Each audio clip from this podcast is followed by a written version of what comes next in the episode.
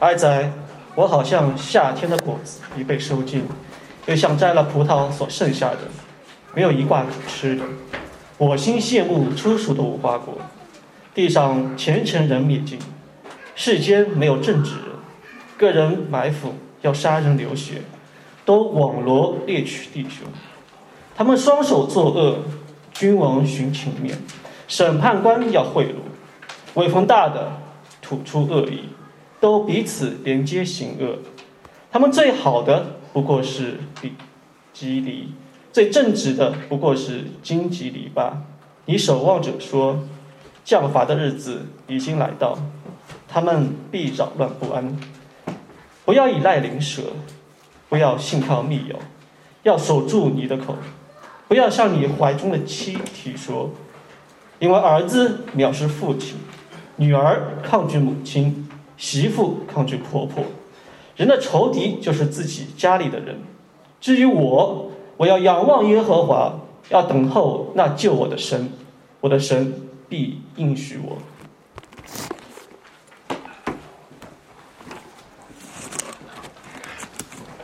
好，再一次欢迎欢迎各位来到上海城市生命教会参加今天的主日崇拜。往年的一月，我们都会问自己一个问题：说新的一年我最大的希望是什么？这几天我在想的一个事，就是新的一年我最大的恐惧是什么？这个话题我和几位同工有分享，当时我说了一些可能性，神学正确的答案就是我害怕教会发展的太快，我自己膨胀了。啊，这是真实的一些感受了。啊。聊完之后，其实这个话题没有结束，我还是在想，说我最大的恐惧到底是什么？不是因为心里面没有希望，而是这个世界越来越糟，所以我们总在想，我最害怕的是什么？一直没怎么想明白。刚好这两天疫情的反扑，帮助我不算想明白吧，想到了一些地方。我最大的噩梦可能是这间教会在经历了直堂、成长、成熟，进入一个衰退。听上去很像一个产品经理的噩梦。我甚至担心，由于政治原因、疫情原因，把那些隐而未现的问题迅速的、统统的暴露出来。在某一个主日，当我站在这个台上的时候，台下可能还有几个人来，保持着社交距离，或者更远的社交距离，拿着小册子，走着流程，心里想说：台上这个人也不容易，给个面子吧。当我回想哪儿错的时候，我会发现每一个环节好像都有问题。探访的时候不太积极，人际关系的问题没有及时解决。访客来的时候，上一间教会我也不太了解，某个消息回慢了，讲到让人产生了误解或歧义。你知道吗？当我越想越觉得说这个噩梦是可以实现的，因为真的每一天都在出各种各样的小问题。但是圣经没有给我们一套方法，刚才也说了，没有给我们一套方法去避免这样的噩梦，而是提前预备我们去正面这样的灾难。这是圣经的独特之处，这是基督教的与众不同。其他任何的宗教都会给我们一套方法论和一个可预期的结果，所以当结果不好的时候，我们就开始复盘，我们开始找原因。找原因能解决问题吗？甚至不能解决问题。找原因带来更大的问题。过去一年让我们意识到，找原因这件事情引发的问题更严重。找原因，然后我们把疫情称为武汉肺炎。结果呢？结果武汉就成为了中国鄙视链的底端。我记得我跟你们说过，我们小区里面有一辆粤 A 的鄂 A 的车，好可怜呐！先解释说牌照没拍到，才上了武汉牌。然后索性最后就把自己车全部遮起来了，也不动了。后来叫中国病毒，现在叫英国变种，都是找原因找出来的麻烦，知道吗？找原因没有解决问题。等一下，我们通过弥迦书的这一段，会发现去年的这些撕裂早就有了，日光底下没有新事的。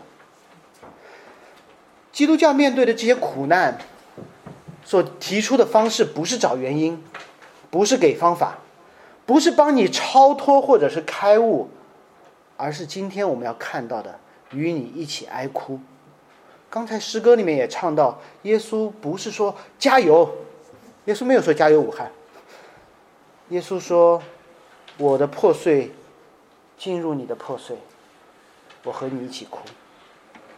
不仅如此，耶稣还会告诉我们，圣经告诉我们这一切的缘由，告诉我们说不会好的，会更糟的，并且陪伴我们一起等待救赎。这是弥迦书第七章要给我们的信息。今天会说四个方面。第一，哀哭是圣经给我们的许可，哀哭是有原因的，哀哭的原因是带来后果的，更糟，而哀哭是有出路的。我们一起来看这段新闻的特殊之处。此前，弥迦要么设立公义的法庭，他说：“以色列，你要听耶和华的话，起来向山岭争辩。”这是一个判断，这是一个法庭的局面；要么指出他们的不义，他说：“你们这帮恶人家中有非义之财和可恶的小升斗。”上一周的经文，也有最终盼望的宣告，说：“伯利恒以法他，将来必有一位从你们那里出来，从亘古到永远。”要执政掌权，而今天的这段不一样，这段说到的是哀哉。哀哉不是中国古文当中呜呼哀哉的那种书面的感叹词，不是的，更像是一种情绪的宣泄，那种生无可恋的。我不知道你们的反，或者就是，就这样，有吗？就是我不知道该怎么办，我就。英文的版本会看到一个更加忠于原文的小细节，他说叫 “Woe is me”。什么叫 “is me”？就是我完了，我连责怪环境、甩锅给别人的心都没有了。如果你还可以找理由说因为他、因为他、因为环境，那就不会说哀哉。哀哉是。真的什么都没办法，我发现全是我的错，好像还不是我的错，我无能为力的那种生无可恋。我能想到的是十五年前，天哪，十五年前的一部情景喜剧，那部剧里面有个老板娘说过那段话，以前我会用陕西话说，现在不会了。他叫我错了，我一开始就错了。然后，如果不嫁过来，我的夫君就不会死；我夫君不会死，我就不会沦落到这个伤心地方。如果不沦落到这个伤心地方，就不用受你们的气。有人看过这个片子吗？十五年了，为什么这个台词还会有人点头记得？因为这个场景每一天我们都在经历。佟掌柜的嫁娶不是自己所能够左右的，他夫君的生老病死更是天注定的。沦落到这个地方本来就在，他受伙计们的罪嘛，人家天性使然，也不针对你一个人，所以他最后只能说一句：说就是我错了，错从一开始就有，然后他就生无可恋，他也不知道该怎么办，只能接受这个事实。知道吗？宗教典籍里面大多数给我们一套法门，或者给我们一个鼓励，说我要勇敢加油，或者告诉你说什么叫菩提本无树，明镜亦非台，本来无一物，何处惹尘埃？这些都是泡影，不要执念，对吗？要么无视，要么硬刚，这是我们唯一的办法。但只有圣经和那些最好的文学作品，我说最好的文学作品就是最接近圣经。这个原始脚本的东西，它会有哀歌这样的题材，因为它真实。而这种被人视为懦弱的描述，甚至是圣经当中的一种大类。许多人可能没有意识到，哀歌是圣经，尤其是旧约、新约也有的一种大类，一种非常主要的文体。诗篇一共几篇？要知道。啊，可以，一百五十篇，一百五十篇诗篇当中有六十篇是哀歌，有六十篇是哀歌，百分之四十，甚至有一位先知被称为流泪的先知，是我最喜欢的耶利米，他专门写了一卷书叫《耶利米哀歌》，英文的直译就叫哀歌 （Lamentations），复数，他不断的在哀哭，不断的在哀哭。当我们看到耶稣的时候，我们看到了一个。为朋友流泪的拉，为拉萨路流泪的耶稣，为圣城耶路撒冷哭泣的基督。这意味着什么？知道吗？意味着当我们生无可恋的时候，我们可以打开圣经。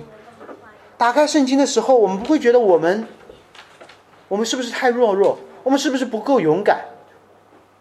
我们会看到先知弥迦，先知耶利米，君王大卫。甚至我们所跟随的主耶稣，他们都曾哀哭过。这可以成为我们的安慰，知道吗？我一个跑马拉松的，一个跑越野赛的人是没办法安慰一个瘫子的。他会说：“你能跑能跳，你怎么安慰我？”我会对他说：“会好起来的，加油，坚强一点。”不会有任何的安慰的，知道吗？我自己都不行。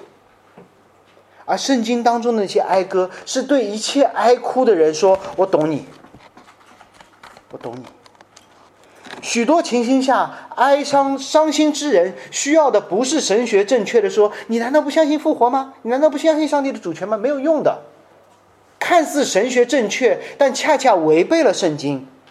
这时需要有人衷心的打开圣经，与哀哭的人一起读哀歌，甚至打开六十篇哀歌一起哭着读。唱哀歌不是一件丢人的事，是圣经里先知、君王、祭司。耶稣都做过的事。福音不是告诉我们马槽的婴孩成为强者，告诉我们你也可以。福音是让最强的上帝成为马槽的婴孩，住在我们中间，成为我们的样子，与我们同吃、同住、同欢乐、同哀哭，经历一个人应该经历的一切，不犯罪，替我们受审判。这是福音。如果你愿意效法耶稣的祷告。耶稣的服饰也应该效法耶稣的哀歌。好像这篇讲到快要讲完了，但我们还没有进入经文。花一点时间介绍哀歌这个文体，我想是这段经文神给我们今天这个主日一个非常重要的机会，尤其是在这个更高、更快、更强的文化当中，急需的一种安慰。我曾经的牧者称之为。我曾经的牧师把哀歌称为今天教会所失去的艺术，因为教会被这个文化影响太深，已经不会哀哭了。过年的假期里，你可以花一点时间读耶利米哀歌的五章，让先知的泪水软化我们的心。让我们正式进入今天的经文，先看先知为什么会哀哭。先知感叹了哀哉之后，描绘了一个园子葡萄园的画面。我就是以色列了，好像夏天的果子已经被收尽，又像摘了葡萄所剩下的，没有一挂可以吃。他心仰慕初熟的无花果。有时候我们并不知道这是一个比喻还是真实的情况。如果说这是一个比喻，也可以，因为平行的经文下一节就说地上虔诚人灭尽，世间没有正直人，知道吗？这是一个平行。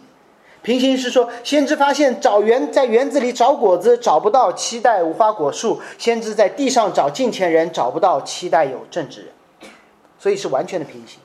熟悉旧约的写作方式，上帝总是把自己的国度比喻作葡萄园，而以色列人比喻成葡萄。为什么？因为你看到葡萄就是很多很多，这是神给以色列人的命令，叫你生养众多。亚当之约。而我认为两者都是。这既是一个比喻，也是一个真实的状况。因为当一个先知走进一个葡萄园，没有看到一挂可吃的葡萄，那么这正是近前人灭尽的一个标志。不要用我们今天的眼光来看，说啊，葡萄园被收光了，一定是网红带了货。不是，以色列人不会这么看。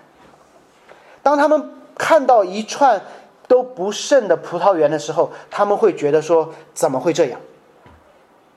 因为葡萄园必定应该剩下一串葡萄的，就好像今天又有人给我买咖啡，常常每天早上每个礼拜天早上总有人，我不知道你们约好的，啊，总会有人给我买咖啡，而且也不会买重的。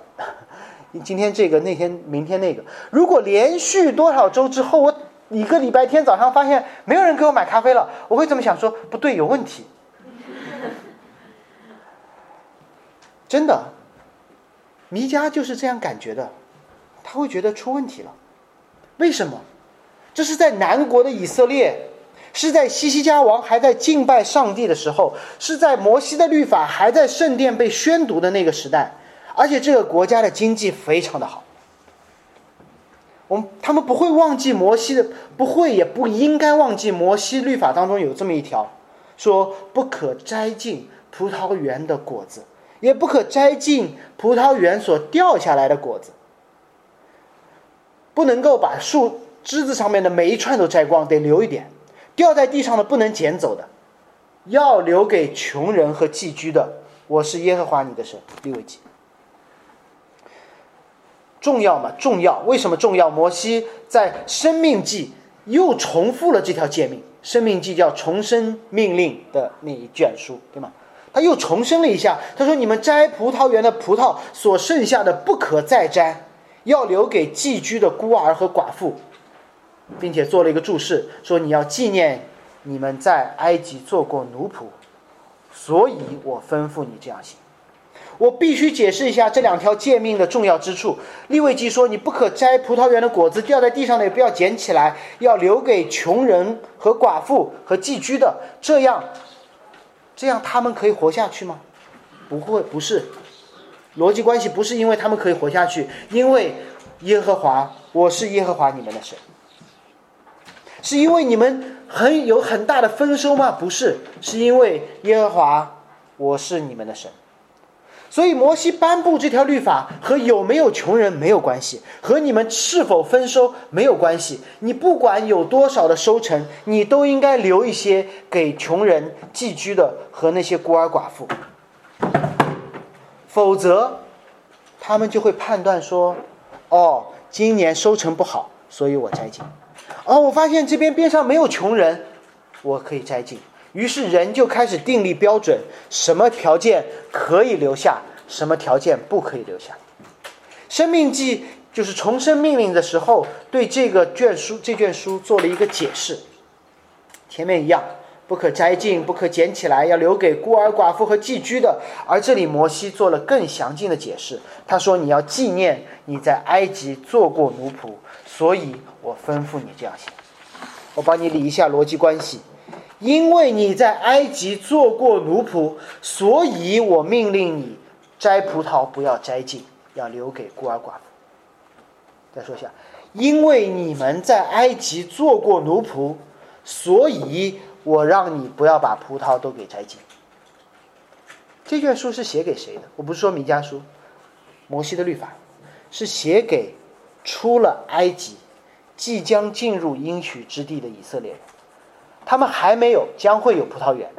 他们曾经是，已经不再是奴仆。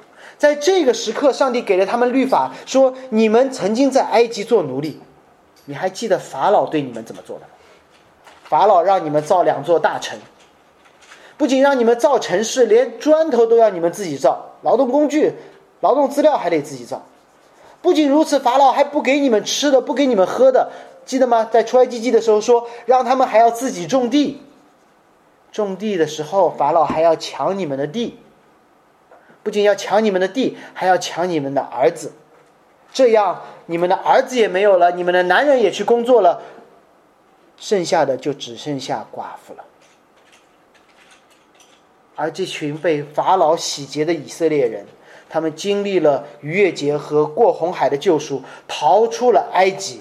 他们又经历了什么？他们没有东西吃，上帝给他们白白的玛纳和鹌鹑；他们没有水喝，上帝给他们白白的以琳的甘泉和磐石的出水。他们即将进入迦南美地，享受那里白白的物资的资物资的丰富。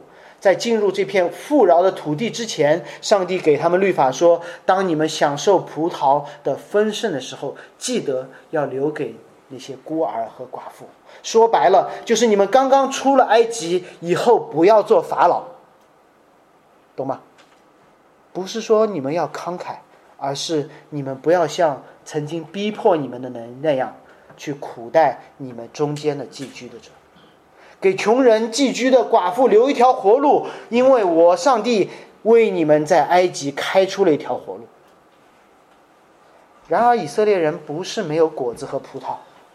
他们在弥迦的时代把所有的葡萄都收走了，而且如果弥迦说这位先知是在约坦、亚哈斯、西西家这个三个王不同时期写下了这卷书的话，那么最后一章很可能是在最后富可敌国的西西家时代写的，那是犹大国不穷的，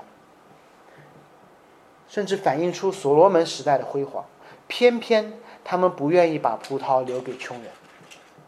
他们要把所有的葡萄都收到西西家的王宫里面，这样西西家王可以向巴比伦的使节炫富。最后遭到了亡国之苦，也不在意。这个背景在这个系列当中被反复提及，帮助我们理解弥迦看到这个摘进葡萄园的时候，他的心情怎样。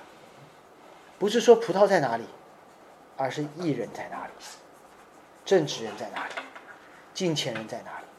你们不是每个安息日都读摩西的律法吗？你们不是每年都守逾越节吗？但是为什么你们每个人都变成了埃及人的样子？没有金钱人，没有政治人，滥用上帝的恩典，以色列人最后成了埃及人。不是一个以色列人成了一个埃及人，而是犹大成了埃及。我们看到了一个系统性的堕落，兄弟彼此杀害，该隐杀害亚伯的这一幕重现了。然后自上而下的不公义，君王徇情面，审判官要贿赂，各位分大的吐出恶意，彼此连结行恶。一个国家的一把手开始在公平正义上面出了问题。法官也贪赃枉法，在上掌权的结党行恶，这是令人绝望的。因为当以色列人成为埃及人的时候，他们真的回到了埃及。君王殉情面，在埃及，他怎么殉情面的？没有公平正义的，所有以色列人通通，希伯来人都要死，这是公平正义吗？不是的。而在犹大，当时的犹大，他们只关心他们这一代人，他们不关心后面那代人。而今天的教会、公司、学校、国家都不曾脱敏，这个世界上面找不到公平正义，在教会里面也没有，在任何的地方都没有。上个礼拜过去那周，我知道你们吃了很多的瓜，但有一个瓜估计你们都忘了，但很奇怪，很特别。关一下，有一个，哎呀，名字一下忘了，叫饶毅，有人知道吗？饶毅。然后一开写了一封信，写给什么？中国科学院道德委员会、学术道德委员会。他说：“那个、那个、那个主席叫什么？有人知道吗？”对，忘我一下子脑子对叫什么来着？裴刚对。他说：“裴光、裴光、裴光博士、裴光院长、院士、裴光院士，我要举报有人，因为他是道德委员会的主席。”我要举报有人学术抄袭，谁抄袭呢？裴刚院士，他向一个学术道德委员会举报学术道德委员会的主席学术抄袭，这就是弥迦看到的东西。他们想去主张公平正义，结果法官在徇私枉法。你觉得他告得赢吗？告不赢的，但这件事情会变成大事情，会变成一个所有人都觉得好无奈，希望不要发生在我身上的大事情，但偏偏这些事情在每一天都发生。所以那一句说什么“所有动物都一律平等”，有些动物比其他动物更平等，大被大家津津乐道。我不知道，我们甚至不知道这个问题从哪里来的，我们也不知道这个问题如何解决，但我们觉得这个问题。这是一个问题，说明什么？说明不公平不是与生俱来的，而是后天变成的。那么，如果整个世界都是不公平、混乱的，那为什么我们生在这个世界会觉得说这有问题呢？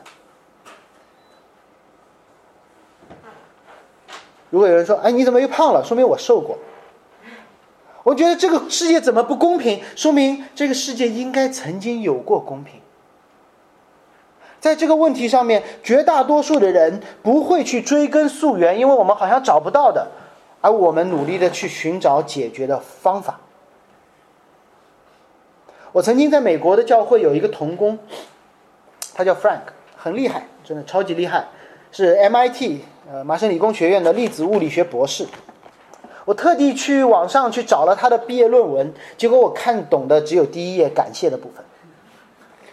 非常好，如果你愿意看的话，我可以发给你。感谢的部分是一是一段信仰告白，是他的信仰告白。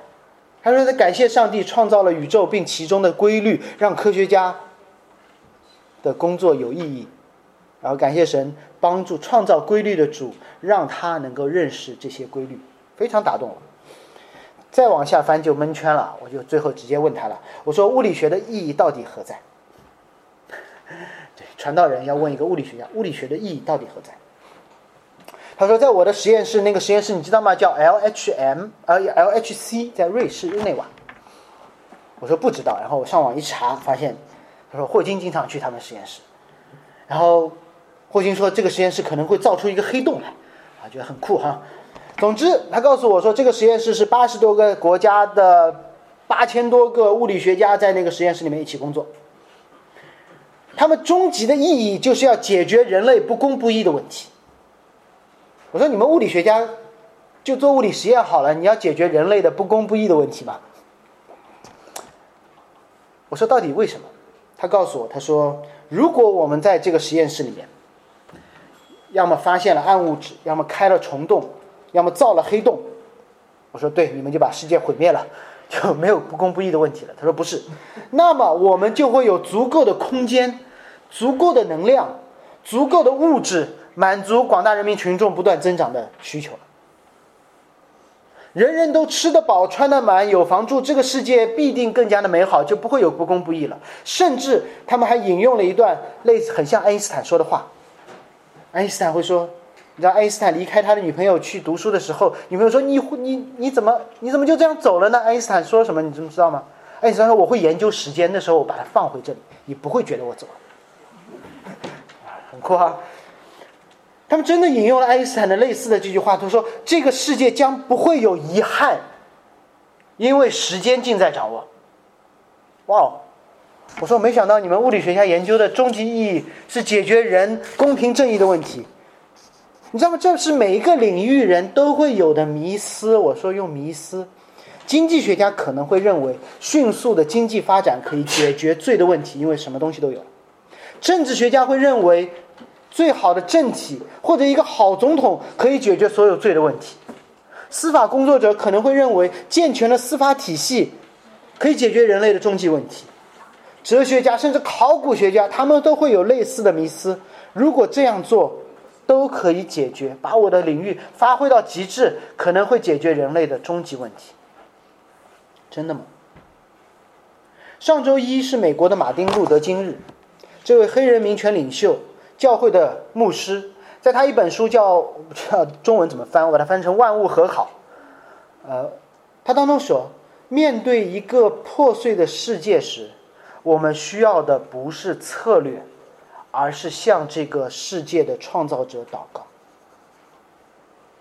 这个破碎的世界，不是政治问题，不是经济问题，不是物理问题，不是法律问题，不是医学问题，而是信仰问题。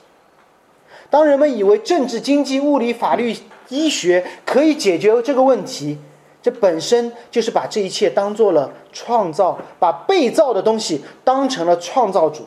这是信仰问题。弥迦书四章暗示了这个世界怎么就变成了这样。先知描述了这个原本有葡萄、有果子的园子里面，他说他们最好的就只剩下吉利，最正直的不过是荆棘。你想到了什么？荆棘和吉利是什么时候在哪里产生的呢？问题的源头找到了。就是当亚当和夏娃把其他一切他们当其他的东西当做他们的出路，原本的美好变成分崩离析。上帝说：“这是一切树上的果子你们都可以吃，唯独那棵善恶分别善恶树上的果子你们不能吃。”这句话跟摩西的是一样的。摩西说：“葡萄园里面的葡萄你们都可以摘，唯独边边角角地上的你不能摘。”知道吗？这是一样的。结果呢？结果夏娃就忘记了整颗园子的果子都能吃，而只记住上帝，你为什么不让我吃那个？以色列人忘记了整个园子的葡萄树都是你的，只在想说那掉在地上的为什么不是我的？佟掌柜的问题源头也在这里，我们每个人的问题源头都在这里，就是当罪进入这个世界的时候，我们关心的只是自己，不是食品短缺的问题，是不相信上帝丰富供应，不相信上帝主权的罪。这个世界的问题从来不是物质不够，而是人觉得自己物质不够。这个世界的问题不是不公平，而是每一个人都想赚小便宜。我很喜欢也常常改写的凯勒牧师的一句话，让他说：“让我们觉得贫穷的不是我们银行存款的余额，而是我们同事和同学的购买力，以及我们把奢侈品迅速转化成必需品的能力。”不好意思，我知道我们教会有奢侈品行业的人，呃，奢侈品行业的人，你的工作到底是迅速的把奢侈品转化成必需品呢，还是我不反对，还是找到你真正的买家，而不要把你的东西卖给买不起的人？弥迦哀哭的缘由是什么？就是圣殿本该反映犯罪之前伊甸园的样子，犹大国本该反映。犯罪之前亚当夏娃的样子，但是原罪的力量似乎势不可挡的侵蚀着以色列，把他们带回到创世纪三章犯罪之后的样子。第四章该隐杀亚伯的样子，之后约瑟的兄弟彼此陷害的样子，出埃及记开篇埃及人欺负希伯来人，希伯来人也欺负希伯来人的样子，罪的力量实在太大。被拣选出来的以色列人，在埃及与埃及人无异，出了埃及还和埃及人无异。今天你会发现这样的状况始终产生，人会变成自己仇敌的样子，不是因为仇敌太厉害，而是当我们昼夜思想仇敌的时候，仇敌就成了我们的偶像。那么，偶像不是我们喜欢的，偶像是我们昼夜思想的。你会发现，常常我们会变成我们不喜欢的样子，是因为我们总是想说那个人这个特别我不喜欢，那个人我特别不喜欢。我们想多了，我们自己就变成他的样子了。伊甸园的故事继续发生，罪的后果继续发酵。我们来看怎么发酵的。圣经说：“你守望者说，降罚的日子已经来到，他们必扰乱不安。”第四节的下半段提到了一个新的角色，叫守望者，就是那个看守园子的人。他的出现让园子里面所有不按照律法工作的人开始紧张了，对吗？所有人都把葡萄收光了，没有问题的。结果，如果这一刻摩西跑过来了，他们会紧张的，因为摩西颁布律法给他们。那这园子的主人，这个守望者来到的时候，他们就开始紧张了。这一幕熟悉吗？当然熟悉。当亚当夏娃犯罪之后，耶和华在园中行走，说：“亚当，亚当，你在哪里？”他们怎么了？他们扰乱不安，他们紧张了，他们躲起来了，他们彼此躲起来，他们试图逃到上帝的视线之外。在弥迦的时代也是这样，弥迦反映了、描述了一个人际关系彻底破裂的社会形态。他说：“不要依赖邻舍，不要依靠密友，守住你的口，不要向你怀中的妻子提说。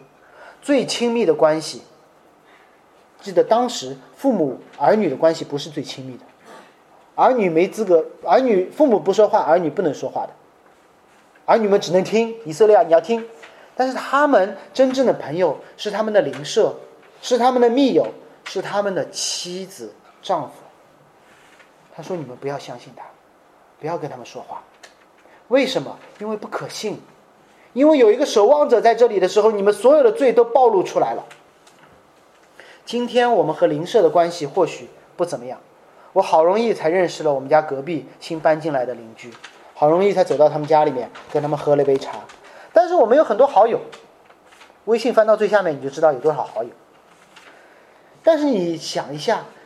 当守望者来的时候，所有的问题都被暴露的时候，意味着什么？意味着每一句你的聊天记录都会被截屏发到朋友圈。你和你妻子、丈夫或最亲密的朋友最私下的聊天都会被录下来发到网上。你觉得你会怎样？我会告诉你，不会久而久之了，一天之后你就会卸载微信，拉黑你所有的好友。然后你所你的婚姻伴侣就不再是男无女成为一体，而是搭伙的做直播的同事。我换一个例具体一点的例子，如果你的手机没有设密码，掉在地铁上，你会不会紧张？当然会紧张。落在教会你也会紧张，说不定落在家里你更紧张。对吧？手机那个电影你们都看过，有些人看过哈。手机你只要不在身边就紧张，是因为你喜欢刷微信、喜欢玩王者荣耀吗？不是的，因为里面有很多的秘密，里面有很多的罪，我们害怕那个守望者进来暴露我们的罪。然而我们无力解决罪的问题，我们花大心思去掩盖数字密码不够，要图形密码，图形密码不够，要指纹，要脸刷脸，要刷完脸还要短信验证，这不解决罪的问题，这只是把罪埋得更深一点，结果埋进去的还有我们自己。亚当夏娃为什么要用无花果树遮住自己？不是因为新的时尚，是因为他们有了罪，他们不仅仅知道自己有了罪。还知道对面那个人有了罪，不仅仅知道自己和对面那个人有了罪，还知道对面那个罪人知道我有了罪，而且罪人会不断的八卦，不断的传播。就像挪亚的儿子，看到爸爸有罪之后干了什么？他把这件事情告诉了当时的全世界。因为儿子藐视父母，女儿抗拒母亲，媳妇抗拒婆婆，人的仇敌。就是他自己家里的人，爱人不再赤诚相见，而是彼此隔绝。越熟悉越不爱，你就越要隔断。这是为啥？我们活得越久，跟我们最亲的家人反而很难聊到一起。你就想嘛，如果你每天的屏幕可以同步到某个大屏幕，你的手机屏幕可以直播在某个大屏幕，你最希望谁能够？不是最，你最不希望谁能看到？是你熟悉的人，你不会介意有一个在中国什么陕北农村跟你间隔七个人都无法认识的王二狗看到，无所谓的，看就看了，你也不认识我，你也不认识我认识的人，但你一定介意你的同事看到，你的闺蜜看到，你的恋人看到，你的配偶看到，为什么？不是因为他看到有什么后果，而是因为你有罪。罪首先伤害的是我们亲人之间的关系，而这种伤害。叫彼此隔绝，彼此隔绝是罪的结果，不是罪解决罪的方法。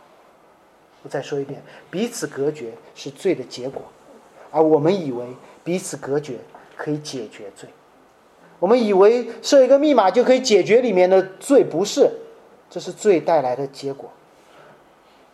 所以我太太在这里，我必须要向她道歉一件事，不是一件事，是常发生的一件事，不是不是，不要紧张。不要紧张，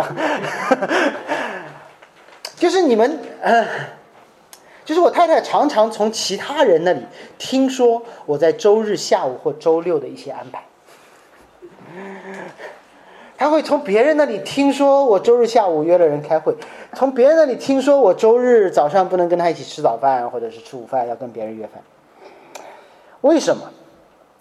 因为首先这是占用我原本可以在家里的时间。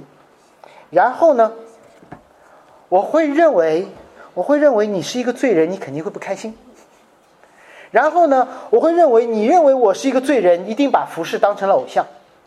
然后呢，你这个罪人认为我这个罪人把服饰当成偶像，所以当我对你说我周日下午、周六下午要服侍的时候，你一定会不开心。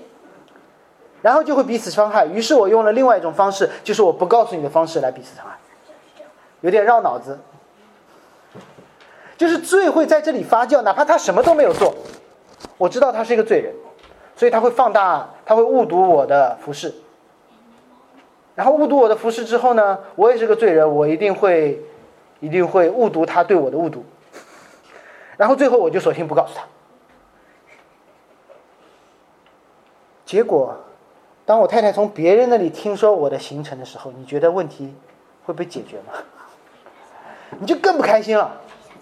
然后感恩了，太太非常宽容忍耐，所以在座的，如果你们，你们跟春城以后聊到我的行程，你发现他一脸迷茫的时候，第一，你不要意外；第二，你可以拉着他一起来指出我的罪，好吗？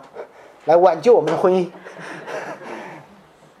总之，大家已经看到结果了。伊甸园的一幕不断的重演，人无视上帝的恩典，把不属于自己的占为己有。当神出现的时候，就开始扰乱，最后彼此的隔绝。去年就是这样的，当瘟疫遍满全球的时候，发生的事情是什么？不是用口罩彼此隔绝，不是用房门彼此隔绝，而是人与人、国与国开始找原因，最后蔓延到了意识形态上面。政治形态上面的彼此隔绝，这一幕甚至出现在了 Frank 我那个弟兄他的瑞士实验室里。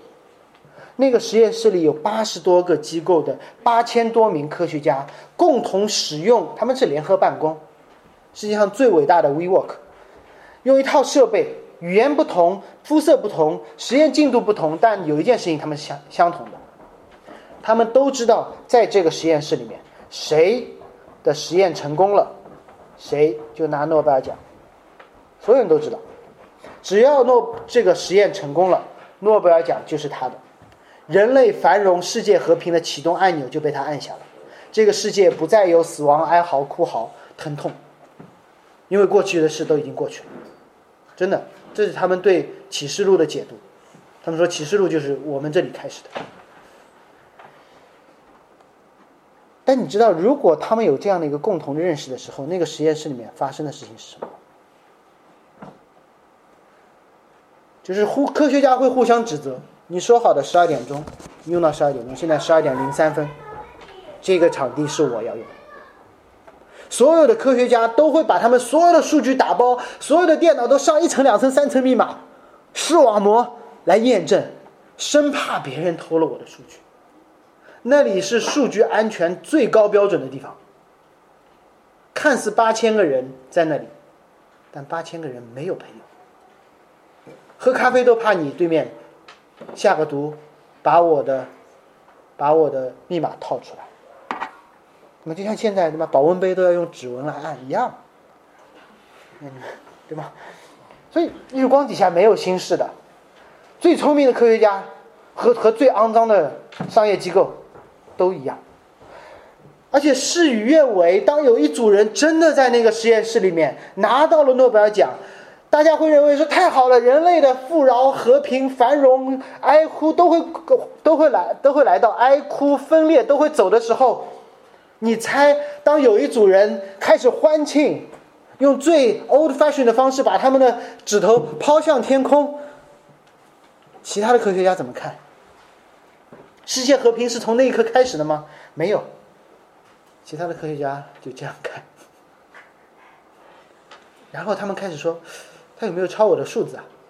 有没有抄我的数据啊？我要看一下他的报告跟我的重合度有多高。世界的和平从那一刻开始吗？没有。因为人类公平，他们开始怀疑人生。他们说，人类公平正义的问题，如果在这里被一群互相防备、互相窥探、不公平正义工作的科学家发生发现的话，这算什么公平正义？就好像有人说，我们来发起一场战争，来解决所有的战争吧。所以只会等到另外人说：“哎，这里有场战争，让我们发起一场战争来解决这场战争吧。”我们和好吧，通过不说话的方式。那前一阵我去医院做核酸，导致了我要再去做一次核酸。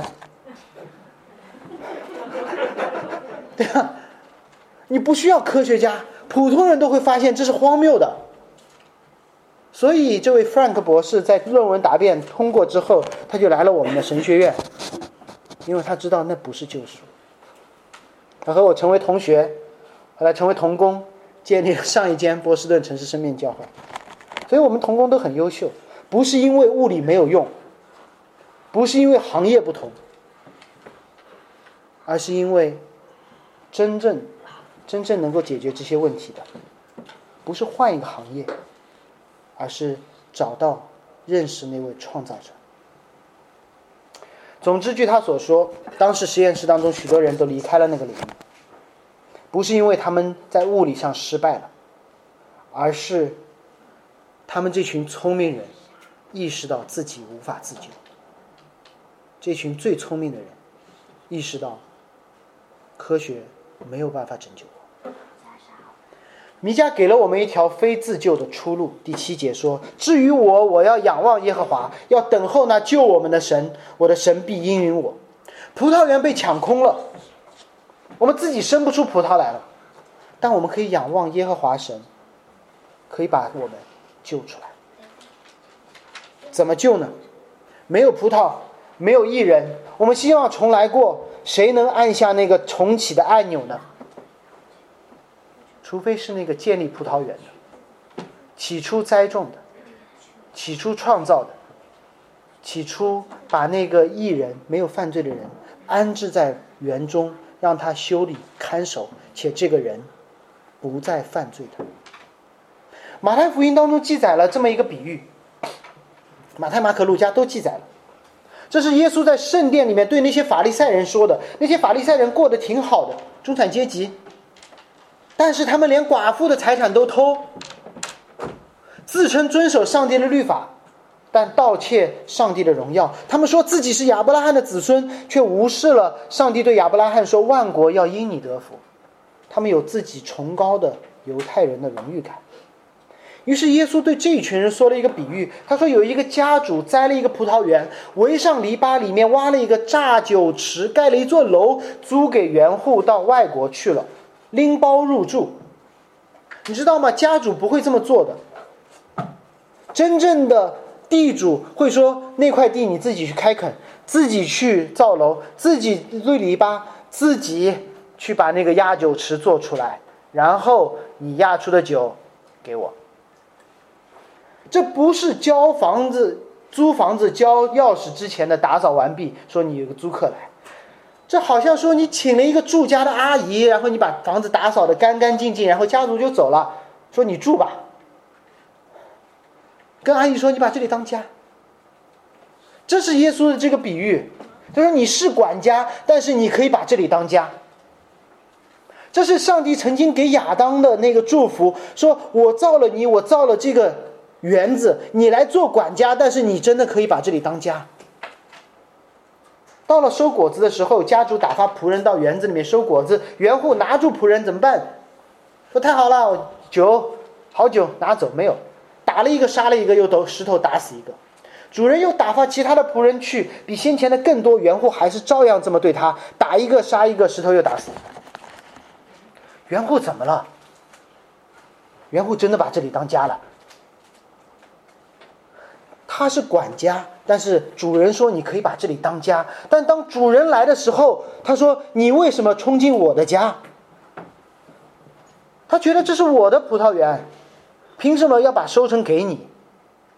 其中有一个仆人叫以赛亚，被打死了；有一个叫阿摩斯，也被打死了；有一个叫弥迦的，我们不知道有没有被打死，可能被打伤了。总之，那些先知书里面有名有姓的人都被神派过去，有的被打死了，有的被打伤了。于是神做了一个决定，说我要打发我的儿子去他那里，意思说他们必尊重我的儿子。可能不是可能啊，给你留一条，给你一个台阶。可能你之前没有认出那些仆人，现在我要告诉你说，到底谁是这间房间的主人，谁是这个园子的真正主人。不料。那个园户看见儿子，就彼此说说什么？这个人是承受产业的，他们认出了他，他们不是没有认出，认出他说这是园子的老板的儿子。来吧，让我们把他干掉，我们承受产业。他就拿住了园子主人的儿子，推出葡萄园，把他杀死了。你们清楚他发生了什么事吗？这个园子的主人就是行走在园中的那个守望者，派他的儿子去到园中，结果这个儿子让所有的园户开始不安。如果我们把东西交给他，又承认了我们之前的罪，又无法面对说我的产业呢被他拿走了，拜托你从来都什么都没有。如果不给他，就证明了我们此刻。叫秋鸠占鹊巢，仆大欺主。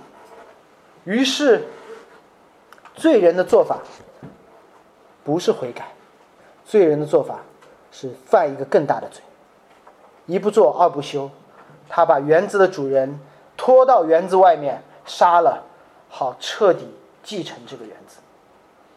园主来的时候要怎样处理处置这些园户呢？法利赛人都知道，他说要下手下毒手消灭这些恶人，将园子租给那些按时结交果子的园户。你知道这个比喻的实际情况是什么吗？这个比喻的实际情况不是这个主人直接把这些园园户给灭掉，然后说谁好谁来，没有一个好的。这个园主看到自己的葡萄园被践踏，看到他所立的规则无人遵守，看到园中已经没有果子了，没有异人了，剩下的只是彼此杀害。鸠占鹊巢的恶人，原主还是决定把他的儿子派过去，不是去收果子的，而是成为那个果子；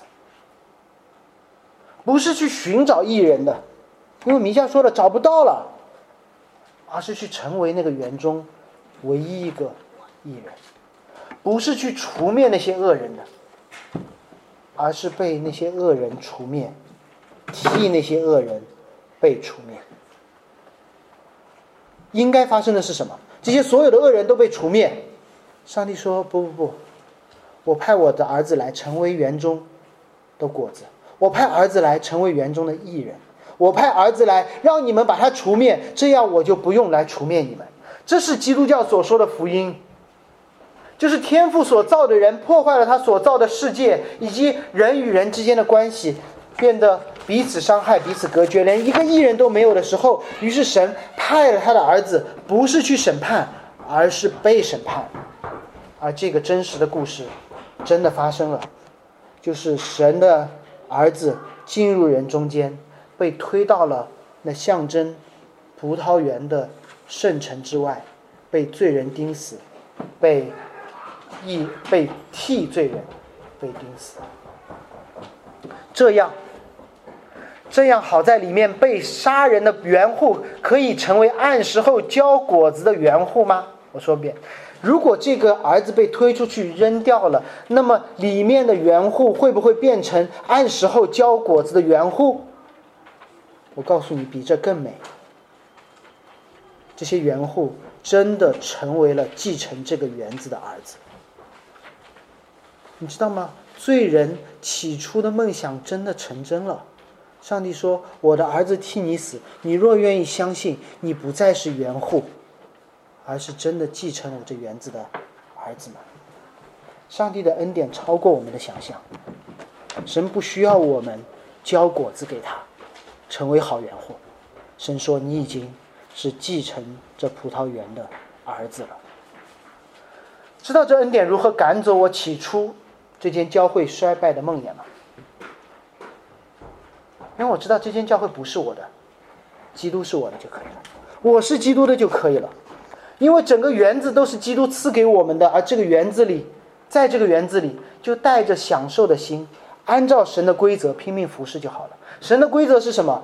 产品经理的噩梦就是啊，好起来，好起来，总有一天下来。我告诉你，保罗，保罗是最好的产品经理，他做的事情是什么？三年建一个以弗所，然后建下一个，建下一个，建下一个。可能对于一个单个的教会，我们会经历这样的周期，但对于神的国度来说，教会在不断的增长，教会在不断的被建立。这是一个好儿子在经营他的好父亲的原子的方式。基督真的把我们带回了伊甸园犯罪之前，我们可以重来一次，好好的按照造物主的规则而活，这被称为重生。如果在座的非基督徒，如果你还不是基督徒，或许你还不相信基督的信仰，但是我相信重生这一件事情一定是令人羡慕并希望成真的事情。活得越久，你越希望能够重来一次。邀请你继续来我们教会，一起来认识这位让人重生的基督。我们一起祷告。主，当我们看到这个破败世界的时候，主，我们的天良告诉我们不应该如此。主当基督来到我们中间的时候，我们明白问题就在于我们。主当罪在我们心中发动的时候，我们钉死了你的儿子，而当坟墓前面的巨石被移开的时候，你的圣灵让我们知道我们有救了。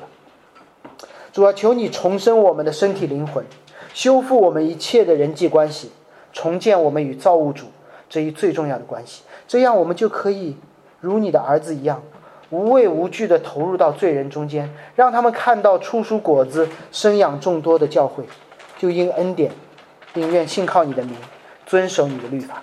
奉耶稣基督名祷告，阿门。我们把小册子翻到翻到呃要理问答的那一页。